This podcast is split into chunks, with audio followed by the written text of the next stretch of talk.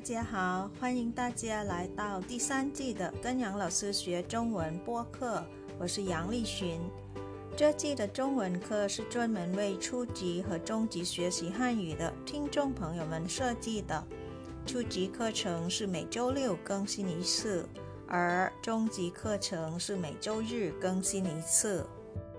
สวัสดีค่ะทุกคนขอต้อนรับเข้าสู่เรียนจีนกับหยางเราซื้อพอดแคสต์ซีซั่น3ค่ะ ดิฉันหยางลี่ชินมาพบกับทุกท่านเช่นเคยค่ะ บทเรียนภาษาจีนของซีซั่นนี้นะคะ ออกแบบมาเพื่อเพื่อนผู้ฟังทุกท่าน ที่เรียนจีนในระดับต้นและระดับกลางค่ะ โดยทุกๆวันเสาร์จะเป็นบทเรียนสำหรับผู้เรียนระดับต้น และทุกๆวันอาทิตย์ จะเป็นบทเรียนสำหรับผู้เรียนในระดับกลางค่ะ บทเรียนสำหรับผู้เรียนระดับต้นทุกวันเสาร์ในเดือนมีนาคมนี้ จะเป็นคำศัพท์ที่เกี่ยวข้องกับการให้ข้อมูลส่วนตัวค่ะ การบอกชื่อ อายุ ปีเกิด แล้วก็คำว่ายินดีที่ได้รู้จัก ภาษาจีนพูดยังไง เราจะได้รู้กันในเดือนนี้ค่ะ วันนี้เราจะได้เรียนคำกริยาที่ใช้บอกชื่อตัวเอง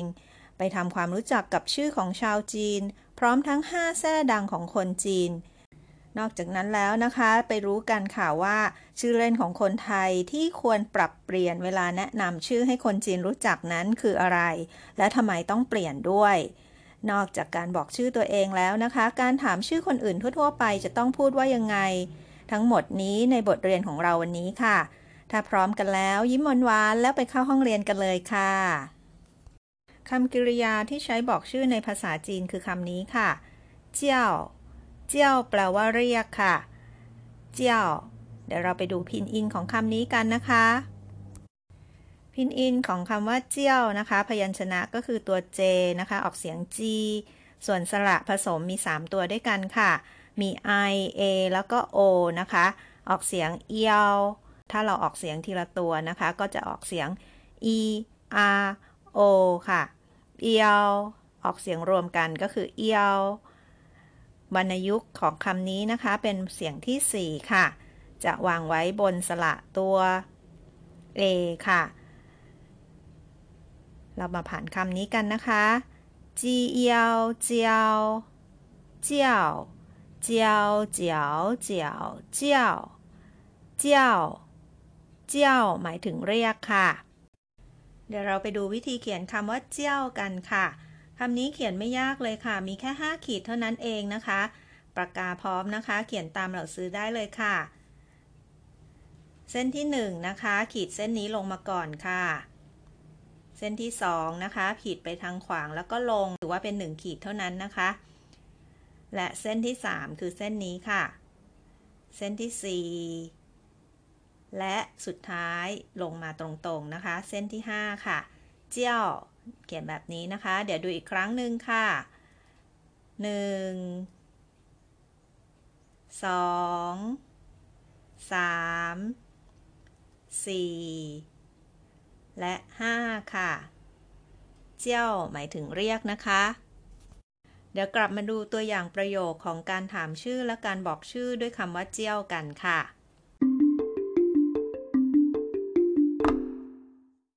ประโยคนี้นะคะเป็นประโยคคำถามค่ะ ถ้าเราต้องการถามชื่อของอผู้สนทนาของเรานะคะ เราจะถามแบบนี้ค่ะ你叫什么名字你叫什么名字คำว่า什么หมายถึงอะไรค่ะ เป็นคำแสดงคำถามของประโยคนี้นะคะ什么อะไร ส่วนคำว่าหมิงจื้ออันนี้อ่านได้สองอย่างนะคะ จะอ่านว่าหมิงจื้อหรือจะอ่านเป็นเสียงเบานะคะว่าหมิงจื้อหมิงจื่อ เราสื่อจะถนัดอ่านหมิงจื่อมากกว่านะคะ เป็นเสียงเบานะคะ ครึ่งเสียงค่ะ หมิงจื่อหมายถึงชื่อนั่นเองนะคะ ทางประโยคนี้นะคะมาช่วยเราสื่อแปลค่ะหนีเจ้าก็คือคุณเรียกหรือว่าคุณชื่อนั่นเองนะคะเฉินเมออะไรหมิงจื่อก็คือชื่อ ในที่นี้ก็คือ คุณชื่ออะไรค่ะหนีเจ้าเฉินเมอหมิงจื่อคุณชื่ออะไร ไปดูคำตอบกันนะคะ 我叫แล้วก็ตามด้วยชื่อค่ะหยางลี่ฉินหยางเป็นแท้ของเราสื่อเองค่ะ ลี่ฉินนั้นเป็นชื่อนะคะ อันนี้เป็นชื่อแบบคนจีนเลยนะคะ ขึ้นต้นด้วยแท้แล้วค่อยตามด้วยชื่อค่ะ เราสื่อแท้หยางนะคะ ชื่อว่าลี่ฉินอ่าเวลาเราสื่อแนะนำตัวก็จะพูดว่าหัวเจ้าหยางลี่ฉิน ฉันชื่อหยางลี่ฉินค่ะ ตอนนี้ไปดูตัวอย่างชื่อคนจีนเพิ่มเติมกันนะคะ มีชื่อว่า หลี่หมิง หลี่หมิงคำว่าหลี่ก็คือแซ่นั่นเองนะคะ หมิงเป็นชื่อค่ะ คนนี้นะคะเขาแซ่หลี่ชื่อหมิงค่ะ ไปดูชื่อที่สองกันนะคะ หวังลี่ผิง ลองช่วยเราซื้อแยกนะคะ แซ่ก็คือคำว่า หวัง ส่วนลี่ผิง คือส่วนของชื่อค่ะ ตัวอย่างที่3ค่ะ จ้างหนานแซ่คือจาง ชื่อก็คือหนานนะคะ จ้างหนาน ไปดูอีก 2 ตัวอย่างค่ะ หลิวซินหยีหลิวคือแซ่ส่วนซินหยีก็คือชื่อค่ะ ตัวอย่างสุดท้ายค่ะ เฉินหย่าเซียน เฉินก็คือแซ่หย่าเซียนคือชื่อค่ะ เฉินหย่าเซียน ถ้าเราสังเกตนะคะ แซ่ทั้งหมดในนี้นะคะ มีแซ่หลี่แซ่หวัง แซ่จางแซ่หลิว แล้วก็แซ่เฉิน แซ่ทั้ง 5 นะคะ เป็นแซ่ที่มีคนจีนเยอะที่สุดค่ะ อันดับที่ 1 นะคะ ประมาณ 95 ล้านคนนะคะ โดยประมาณนะคะ ในเมืองจีนนะคะ จะมีคนแซ่หลี่ประมาณ 95 ล้านคนค่ะ ที่เยอะรองลงมาจากแซ่หลี่ก็คือแซ่หวังค่ะ ตามมาด้วยแซ่จางแซ่หลิว แล้วก็แซ่เฉินค่ะ 5 แซ่นี้นะคะ เป็นแซ่ที่มีคนจีนใช้มากที่สุดเลยค่ะ หรือจะเรียกว่าเป็นตระกูลที่ใหญ่ที่สุดในเมืองจีนก็ได้นะคะ ตระกูลหลี่ ตระกูลหวัง ตระกูลจาง ตระกูลหลิว แล้วก็ตระกูลเฉินค่ะ มีใครแซ่เหล่านี้บ้างไหมคะ ของเราซื้อไม่ได้อยู่ในนี้นะคะ เราซื้อแซ่หยางค่ะเดี๋ยวเราซื้อสรุปอีกครั้งหนึ่งนะคะ โครงสร้างในการบอกชื่อนะคะ ให้เราใช้คำว่าหัวเจี้ยว ตามด้วยชื่อหรือนามสกุลค่ะ ไปดูการบอกชื่อคนจีนก่อนนะคะ 我叫李明ฉันชื่อหลี่หมิง我叫王丽萍ฉันชื่อหวังลี่ผิง我叫张楠ฉันชื่อจางหนาน我叫刘新宇ฉันชื่อหลิวซินหยี我叫陈雅轩ฉันชื่อเฉินหยาเซียนทีนี้ถ้าเราเป็นคนไทยหรือเป็นคนต่างชาติที่ไม่มีชื่อภาษาจีนนะคะ เราก็สามารถทับศัพท์ หลังคำว่าเจี้ยวได้เลยนะคะ โดยใช้ชื่อเราบอกได้เลย อย่างเช่น หัวเจี้ยวสมหวัง หัวเจี้ยววนารีเงินทองสกุลนะคะ จะตามด้วยนามสกุลเลยทั้งทั้งชื่อและนามสกุลเลยก็ได้นะคะ หัวเจี้ยววนารีเงินทองสกุล หรือว่าหัวเจี้ยวคำพูนสร้อยทองหัวเจี้ยวบุญจะบอกเป็นชื่อเล่นๆก็ได้นะคะ หัวเจี้ยวบุญ หัวเจี้ยวพิมพ์ อะไรแบบนี้เป็นต้นนะคะ ง่าย ๆนะคะ ก็คือการบอกชื่อ นำด้วยคำว่าหวอเจี้ยวตามด้วยชื่อเราเองนั่นเองค่ะ นี้เหล่าซื้อมีข้อแนะนำเล็ก ๆ น้อย ๆ มาฝากค่ะ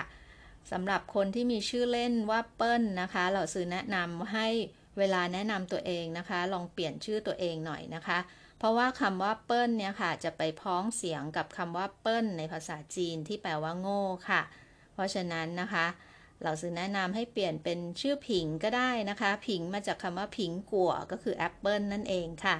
เปลี่ยนชื่อตัวเองเป็นหัวเจี้ยวผิง น่าจะฟังดูไพเราะกว่าหัวเจี้ยวเปิ้ลนะคะ แปลว่าชั้นโง่ค่ะ ถ้าเป็นภาษาจีนค่ะ เพราะนั้นหัวเจี้ยวผิงฟังดูดีกว่าค่ะ อย่าลืมนะคะ คนที่ชื่อเปิ้ลเวลาแนะนำตัวให้คนจีนรู้จักระวังด้วยนะคะ ถ้าเกิดเขาหัวเราะกลับมานี่เราจะได้ เข้าใจนะคะว่าทำไมเขาถึงหัวเราะชื่อเรานะคะ จบแล้วค่ะบทเรียนสำหรับผู้เรียนในระดับต้นนะคะ สั้นๆ ง่ายๆ แต่สนุกและน่าสนใจมากๆ จริงไหมคะ เดี๋ยวเรากลับมาทบทวนแล้วก็ฝึกอ่านพร้อมเราซื้อกันค่ะ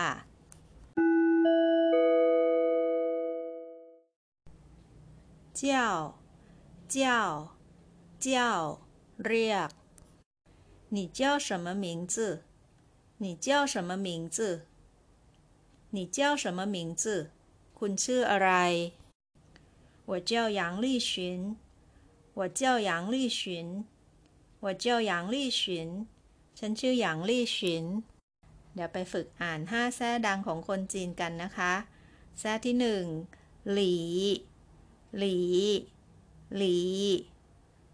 สอง หวัง หวัง หวังสามจางจางจางสี่หลิว หลิว หลิว และแซ่สุดท้ายค่ะ เฉิน เฉิน เฉินเรามาทบทวนโครงสร้างประโยคในการบอกชื่อตนเองกันค่ะ ใช้โครงสร้างนี้เลยค่ะ我叫บวกด้วยชื่อ หรือชื่อและนามสกุลค่ะ สุดท้ายนี้นะคะ ศัพท์ใหม่วันนี้ค่ะคำว่าอะไรนะคะ什么什么และคำว่าชื่อ นั่นก็คือคำว่าหมิงจื่อหรือจะอ่านว่าหมิงจื่อก็ได้ค่ะหมิงจื่อหรือว่าหมิงจื่อแปลว่าชื่อค่ะ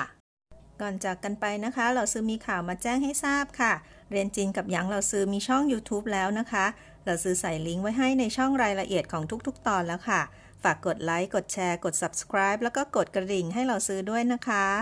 ส่วนคอมเมนต์ต่างๆ ก็ยังคงส่งมาที่อีเมลของเราซื้อได้เช่นเคยค่ะ อยู่ในช่องรายละเอียดเช่นเดิมนะคะ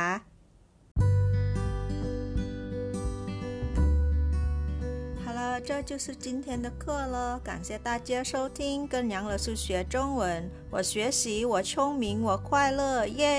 ฉันเรียน ฉันฉลาด ฉันมีความสุข เย้ ขอบคุณทุกท่านที่ติดตามรับฟังพบกันใหม่ครั้งหน้า สวัสดีค่ะ เชื่อชื่อเจเจียน